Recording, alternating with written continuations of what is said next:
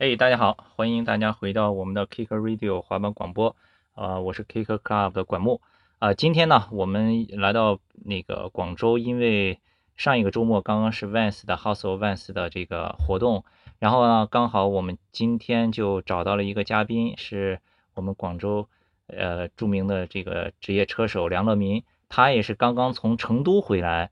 成都，我们知道上一个周末其实也有另一个很大的比赛，是这个法国的叫 Face，对吧？嗯，他刚刚是从这个比赛回来，所以刚好我们借这个机会呢，采访一下梁乐明，让他给我们讲一下，看看在成都都发生了一些什么。先给大家打一个招呼吧。大家好，我叫梁乐明，是来自广州 K-pop Shop 的呃老板。然后我们的 K-pop Shop 的话，主要就是滑板和 BMX 的产品，还有相关的服饰。然后销售的品牌主要有，呃，Quinton，国内各个品，国内的各个品牌的滑板的一些配件。车子的话，还有那个，呃，Primo Stranger 一些国外的那个美国的品牌这样子。我今年三十三岁，然后我从九三年开始接触，呃，BMX 还有滑板，然后。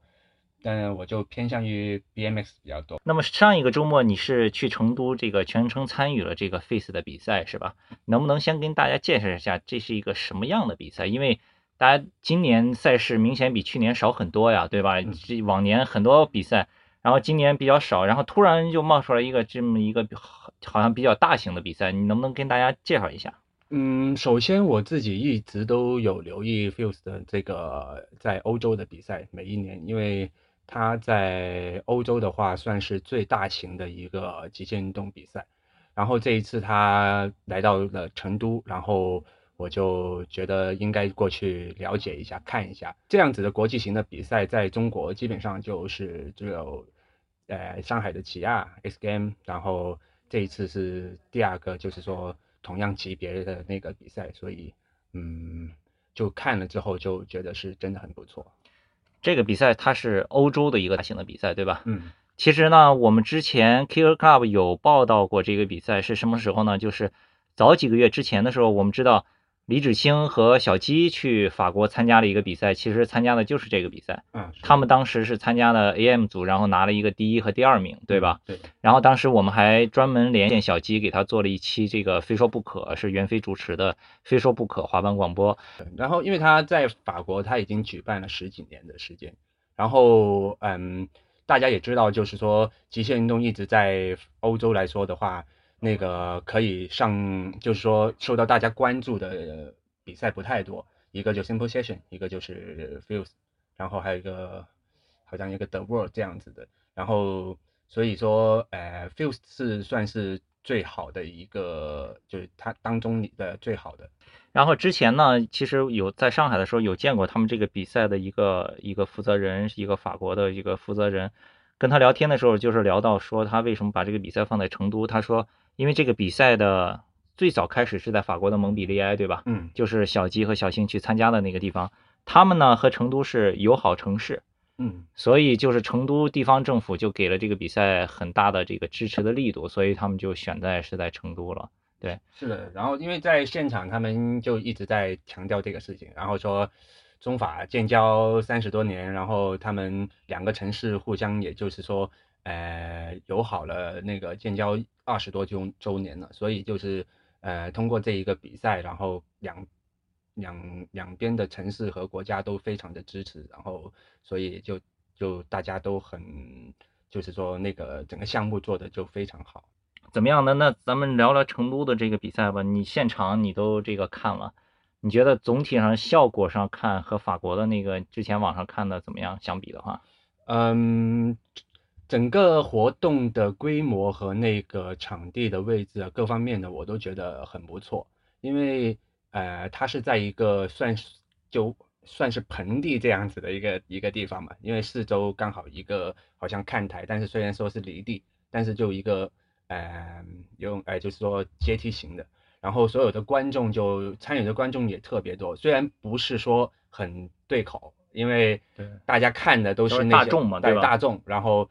但是他们就某程度上这样子也是一个好的事情，因为大家就可以通过这个比赛去去认识极限运动。哎，他这个比赛是在成都的什么地方？就是是在郊区吗？市区还是在？嗯，他好像是在算是成都的三环还是四环的位置吧，还是蛮近的。成都的城市不太大，然后呃，它离机场可能呃五六公里，然后但是机场离市区只是十几公里而已，所以就是说还还不算说很偏僻的地方。嗯，哎，他这次比赛。那咱说一下这个环这个极限运动赛事很重要的一个环节，就是这个道具，对吧？这个场地，听说这个场地它是从法国运过来的。对，它是呃原装，然后从法国运过运来成都。然后这个场地，我觉得就是我自己看来的话，嗯，它真的特别好。然后，但我看照片好像有点偏大，适合滑板吗？呃，它有分两组，有一组是呃公园赛，有一组是呃那个街区赛。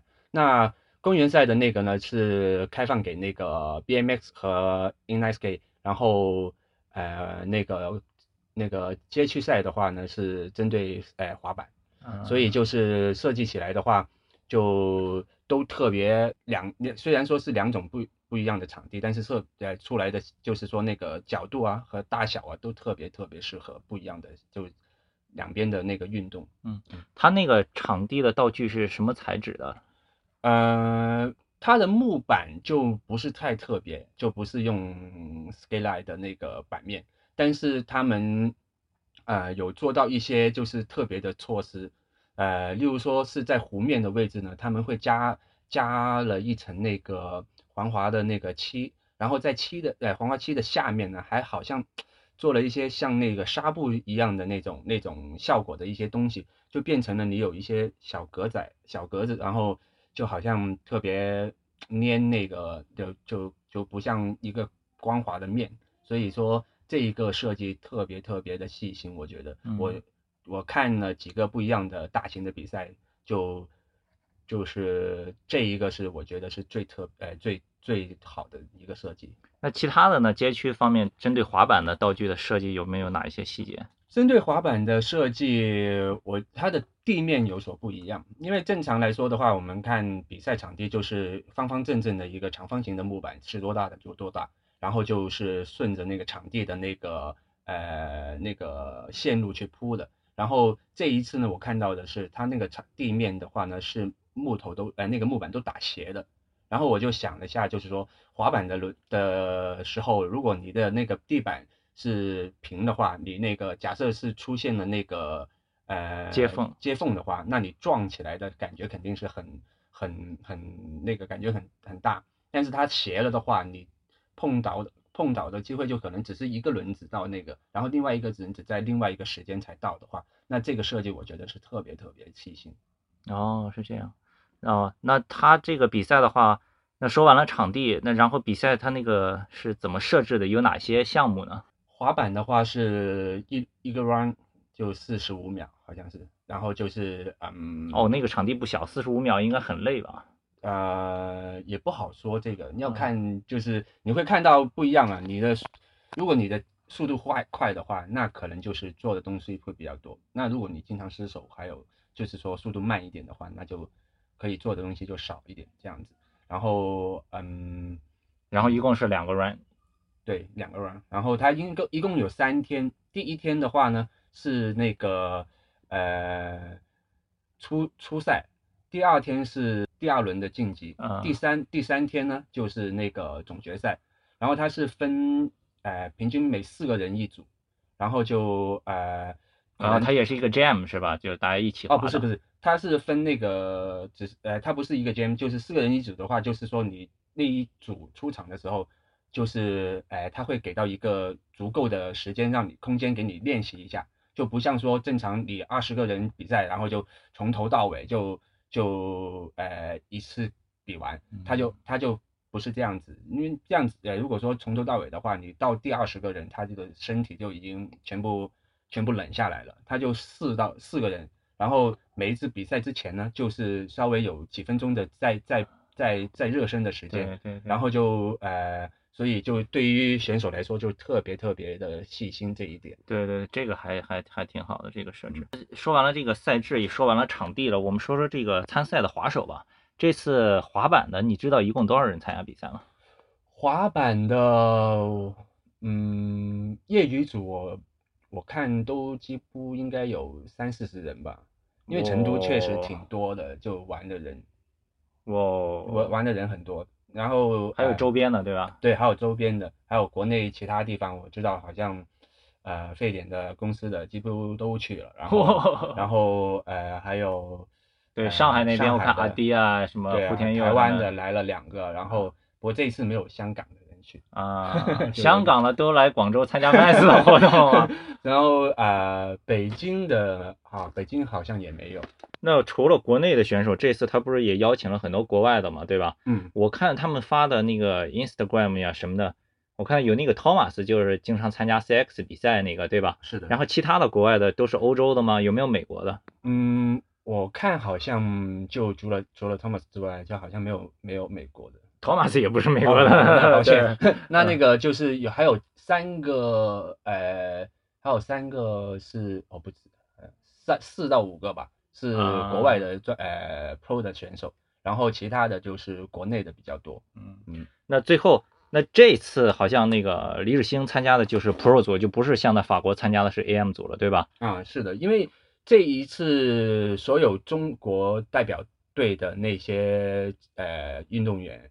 都是参加的是专业那个他们的专业组，专业组就是跟国外的一起去比，然后呃自己报名的话，你就可以选那个呃如果是十八岁以下的就选择那个呃青年组，然后业余的话呢你就呃然然后你就哦青年组和业余组还不一样，不一样，它有三个组，一个就是业余组，一个是青年组，还有一个是专业组，然后呃所以说有三个奖就是组别的话，那就。更加就是说参与的人和那个针对性的那个云呃呃年龄群就更好。那这次专业组里面国内滑手的表现怎么样啊？呃，很不错，进入呃最后决赛十个人，然后呃有大部分的都是中国的滑手，然后而且都是正常的，就是大大家所认识的刘佳明啊、李子欣啊，哎还有阿朱啊、阿迪、小胖都进入了，然后。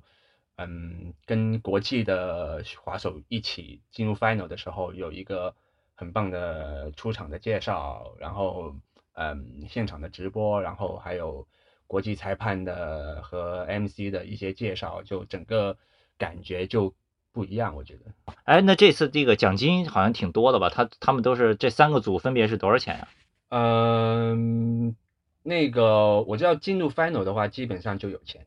就就就能拿到五百欧元，好像是那啊，五百欧元也是五千块人民币了，对吧？对啊，对啊，因为他的呃单项的那个总奖金是好像是八千欧元，Holy，不是八万八万欧元，真的单项总总啊总总 奖金是八万欧元，然后你再分到呃不一样的那个那个名次的话，就有不一样。第一名呢，你知道是多少吗？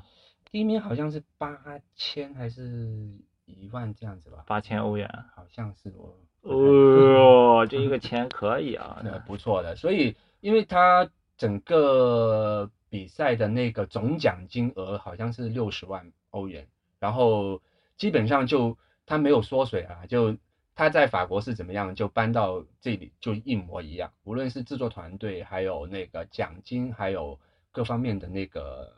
就是呃硬件的条件呢，各方面的东西都是，连纪念品都是从法国运过来的，呵 呵这个特别特别不错，牛逼牛逼。对，哎，那你知不知道他这个比赛？那接下来呢？接下来还会继续搞吗？还有没有什么别的计划呀？呃，我听说他是肯定确认的，是有三年会在呃中国。然后，那因为我所知的，应该他是就就是成都的美洲狮去把它引进过来的，那应该有三年就是在成都，但我还没有具体的消息，我不确定。但是我当时就是呃知道，就是说呃深圳的极限运动协会有跟他们沟通，然后也想把他们引进到深圳，然后但是这这个只是一个意向，到到最后他们是。怎么样子，还是要干他们自己帮官方公布了才行。呃，那这一个周末有没有什么比较好玩的事儿？就比赛过程中的什么的比较特别的呀？就是我看到滑板的话，因为当地有一个呃那个小朋友滑板五岁半，他是一个嗯叫琪琪对吧？我忘记什么名字。对对对，我原来发过，他爸爸专门带他去上海找那个包比，然后学滑板嘛什么的，我还给他拍过一个小的东西。对对对。那呃那个小孩子对给我的印象特别特别的那个深刻，因为嗯。就是说，他不是一个很专业、有有专业外表的一个小朋友。但是我从第一天就是见他，因为还没有比赛，然后大家那个场地还不给玩，然后就大家去到场地旁边的一个 skate park 那里去，大家去玩交流啊这些事情。然后这个小孩子就，呃，只有可能还不到一米，然后滑板，然后就特别特别猛。呃，跳七八级楼梯，然后想都不想的那种，然后整个滑板的就是姿势啊，哦，五岁半跳七八级楼梯，对，特别狠。然后就是也就是说，呃，因为他也因为就是我所说的，他没有一个很专业的外表，这一下也吸引了我，就我们会看到，哎，这个跟正常的滑板的小朋友不一样，他的板面也整个滑板也不是说特别漂亮。我看起来好像是都是人家送给他的，然后就可能旧的配件用到，我就不是说有诋毁啊，但是就感觉好像是一个小孩子不知道哪哪里捡到一块滑板，然后他喜欢上了，然后就玩的一一种一种感觉，但是他玩的特别特别的，真的是特别好，然后他在比赛里面就好呃拿了第一，然后这个就是说。我觉得让我特别特别深深刻的一一下，他拿第一是那个你说的那个叫什么青年组是吧？对，青年组，十八岁以下的，十八岁以下一个五岁半的拿第一，对，牛逼我操！好的，那非常感谢梁德明，也非常感谢大家的收听，今天我们就先聊到这里。大家可以通过我们的荔枝 FM 上搜索 Kicker Radio，非说不可，也可以去我们的网站 k i c k e r c l u b 点 com，kickerclub 点 com，或者通过我们的微博也是 Kicker Club，以及微信的公众账号 k c skate k c s k a t e 来与我们互动。